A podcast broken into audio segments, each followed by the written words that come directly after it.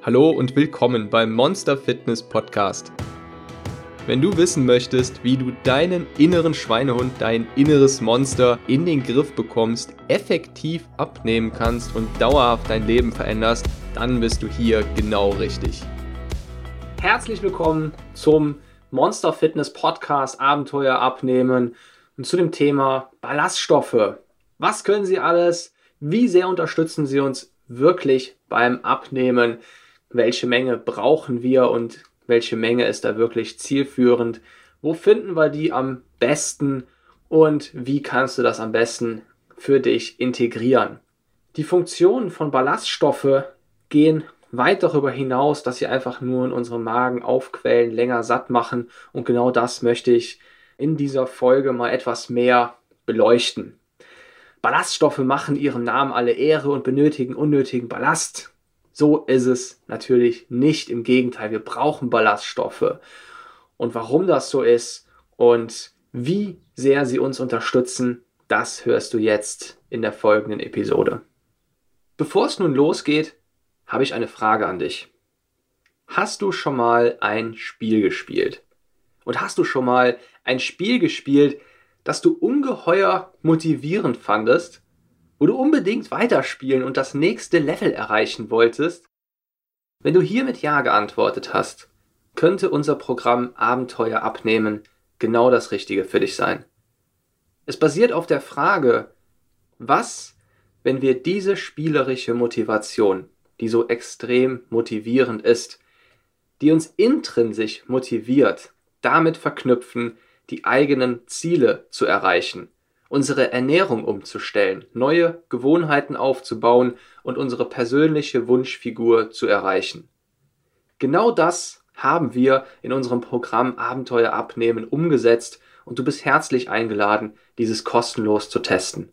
Du findest es unter www.monster-fitness.com-programm. Und nun viel Spaß mit der Podcast-Folge. Zuerst mal ist es ganz interessant zu wissen, dass Ballaststoffe nicht gleich Ballaststoffe sind. Denn es gibt ganz unterschiedliche Arten von Ballaststoffen, die ganz unterschiedliche Auswirkungen auf unseren Körper haben. Und man unterteilt sie in zwei Gruppen. Lösliche und unlösliche Ballaststoffe.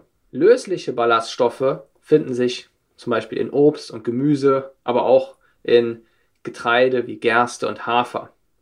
Diese Art von Ballaststoffen, diese löslichen Ballaststoffe, die nehmen bereits im Magen eine Menge Wasser auf und quellen.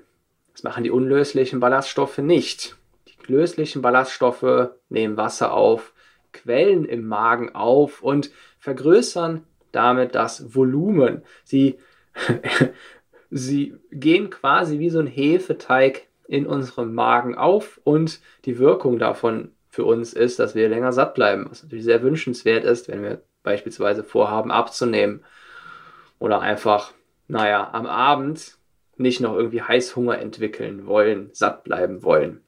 Außerdem, ein ganz wichtiger Punkt ist, dass sie unseren Darmbakterien als Nahrung dienen und damit unsere Darmgesundheit, unsere Darmflora verbessern. Die unlöslichen Ballaststoffe, die befinden sich vor allem in Vollkornprodukten und Hülsenfrüchten. Und sie sind, wie der Name bereits vermuten lässt, nicht wasserlöslich und quellen somit auch nicht auf. Sie können aber auch nicht vom Körper verdaut werden. Also sie sind wirklich tatsächlich Ballast und erhöhen dennoch das Volumen im Magen, weil sie ja nicht verdaut werden können, machen also auch länger satt. Im Vergleich zu den löslichen Ballaststoffen dienen die unlöslichen Ballaststoffe unseren Darmbakterien nicht als Nahrung, aber sie regen trotzdem die Darmtätigkeit an. Jetzt fragst du dich vielleicht, was hat unser Darm so mit uns überhaupt zu tun? Beziehungsweise was ist die Auswirkung von einer gesunden Darmflora? Warum ist es so wichtig, Ballaststoffe zu essen, neben dem Grund, dass sie ja länger satt machen, Warum sollte man dafür sorgen, dass man, naja, eine gute Beziehung hat zu seinem Darm? Ganz einfach. Es gibt so etwas wie eine Darm-Hirn-Achse und es gibt eine starke Verbindung zwischen dem, was wir fühlen und wie unsere Psyche aussieht und unserem Darm. Und Es geht noch weiter. Es gibt auch eine starke Verbindung zwischen unserer allgemeinen Gesundheit, unserem Energieniveau und wie es uns eben einfach geht. All diese Faktoren hängen mit unserer Darmflora zusammen.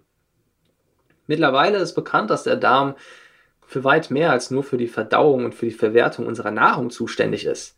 Es gibt aktuelle Studien, die den Einfluss des Darmmikrobioms auf den Appetit, die Psyche und unsere Stimmung untersuchen.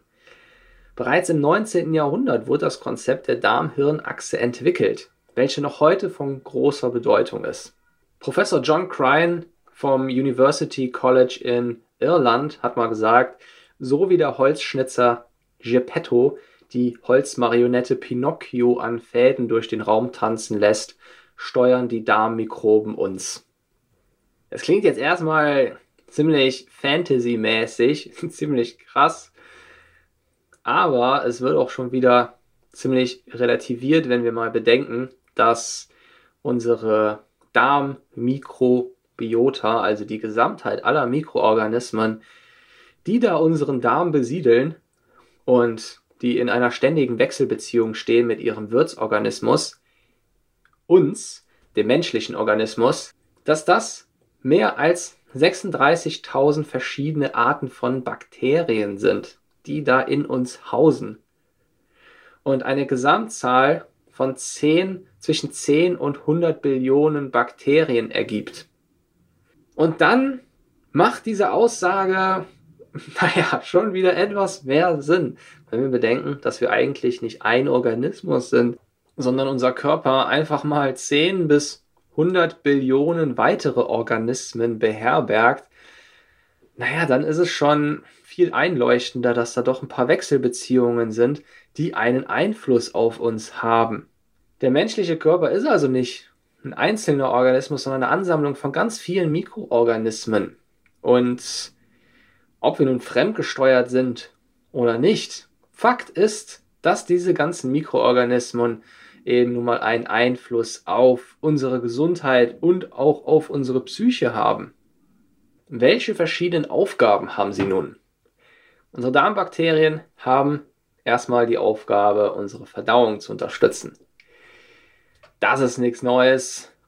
Wichtig zu wissen dabei ist jedoch, dass der Hauptnährstoff für unsere Darmbakterien eben die löslichen Ballaststoffe sind, die unseren Darmbakterien als Nahrung dienen. Und das kann man sich so vorstellen, dass für unsere Darmbakterien die, die Ballaststoffe das sind, was für uns die Nährstoffe und Mikronährstoffe sind. Also das, was für uns Kohlenhydrate, Fett, Eiweiß und unsere Vitamine sind, das sind für unsere Darmbakterien die Ballaststoffe.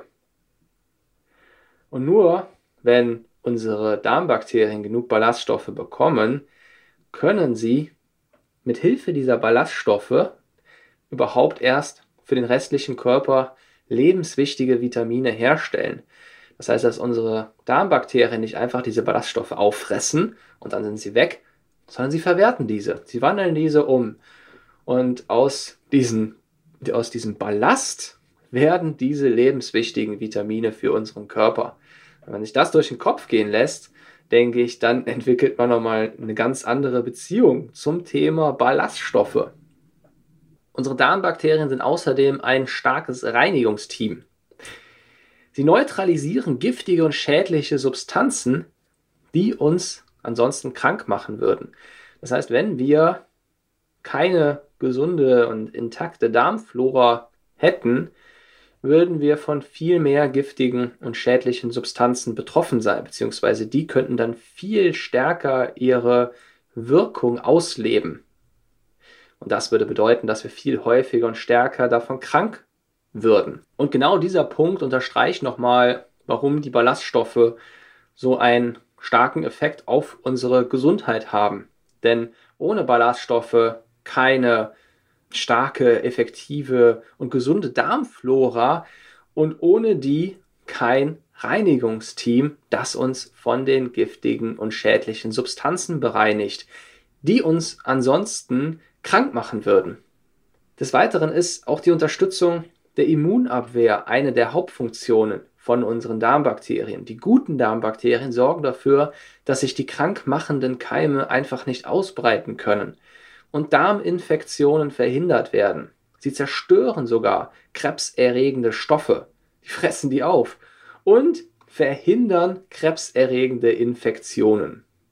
Nun ist die Frage, inwieweit hat eine veränderte Darmmikrobiota, also die Ansammlung all der Mikroorganismen und Darmbakterien, Bakterien in unserem Darm, wie sehr beeinflussen die auch unsere Psyche? Zu 100% bewiesen ist da nur wenig, aber es sieht sehr danach aus, dass die Darmmikrobiota einen erheblichen Einfluss auf unsere generelle Stimmung und unsere gefühlte Energie hat, also auf unseren Antrieb. Bei Mäusen gibt es jede Menge Experimente dazu. Beispielsweise hat man mal getestet, wie es sich auswirken würde, wenn man die Darmkeime von entspannten Mäusen gestressten Mäusen verabreicht. Jetzt kannst du dir wahrscheinlich vorstellen, was kommt. Als Folge hatte sich nicht nur die Darmmikrobiota der anderen Mäuse geändert, sondern es wurden tatsächlich auch Veränderungen im Gehirn und im Verhalten nachgewiesen. Die anderen Mäuse haben sich dem Gemütszustand der Mäuse angepasst, von denen sie ihre Darmkeime erhalten haben. Ein weiterer Hinweis darauf ist, dass bei Menschen mit psychischen Krankheiten und mit erhöhtem psychischen Stress eine reduzierte Anzahl und Artenvielfalt an Darmbakterien vorliegt. Das heißt, es gibt diese Parallele bei Menschen, die psychisch erkrankt sind. Was dabei nun ungewiss ist, ob es eine Ursache ist oder eine Folge. Wenn es auch nur einen Teil hätte an der Ursache, dann würde das natürlich sehr stark dafür sprechen, dass unsere Darmbakterien, die in einer solch immensen Zahl vorliegen, eine gewisse Wirkung ähm, bzw. eine signifikante Rolle dabei spielt, ob wir psychische Krankheiten entwickeln oder nicht, beziehungsweise ob wir ganz generell eine stabilere und energievollere Psyche, wenn man es jetzt mal so ausdrücken mag, entwickelt oder nicht.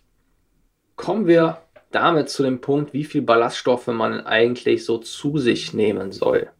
Und da scheiden sich ein wenig die Geister. Die Deutsche Gesellschaft für Ernährung, die DGE, empfiehlt eine tägliche Menge von mindestens 30 Gramm pro Tag. In diesem Fall würde ich hier auch der DGE zustimmen, denn meistens liegen wir da doch eher drunter. Es ist gar nicht so leicht, auf 30 Gramm pro Tag zu kommen, je nachdem, wie man sich ernährt. Wenn man jetzt nicht regelmäßig viel Gemüse isst und das Essen die, das Brot nur aus Vollkorn besteht, man regelmäßig Haferflocken und dergleichen isst, dann kommt man gar nicht so leicht auf diese 30 Gramm pro Tag. Und die sind damit schon ein, ein ganz guter ja, Zielwert, den man anpeilen kann. Es ist jedoch nicht auf diese 30 Gramm begrenzt. Das heißt, wenn du deine Darmflora einfach noch ein bisschen mehr unterstützen möchtest, ja, dann kannst du auch 40 oder 45, 50 Gramm pro Tag aufnehmen. Das heißt, du brauchst dann nicht das Vollkornbrot, oder die Hülsenfrüchte vom Ernährungsplan zu streichen, weil das dann zu viel des Guten wäre.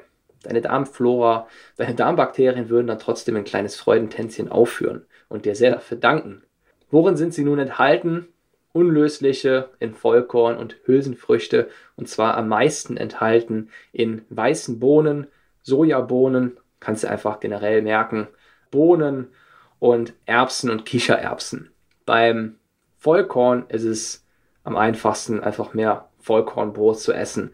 Und Haferflocken. Haferflocken hat sehr viele, haben sehr viele Ballaststoffe, fast 10 Gramm auf 100 Gramm. Und bei den löslichen Ballaststoffen ist es natürlich an erster Linie der Kohl. Also alle Kohl sind ziemlich ballaststoffreich, aber ganz vorne an steht da der Grünkohl. Ich persönlich esse gern Brokkoli. Manchmal auch mit etwas Sauce Hollandaise. Das macht den Braten auch nicht fett. Dann Karotten und beim Obst sind es ganz vorne an die Beeren, beispielsweise die Himbeeren, wovon ich selbst auch sehr gerne viel esse, zusammen mit den Erdbeeren. Das sind so meine, ja, meine Lieblingsbeeren. Ich eigentlich fast täglich welche esse. Und ansonsten noch jeden Tag eine Handvoll Nüsse, meist Mandeln.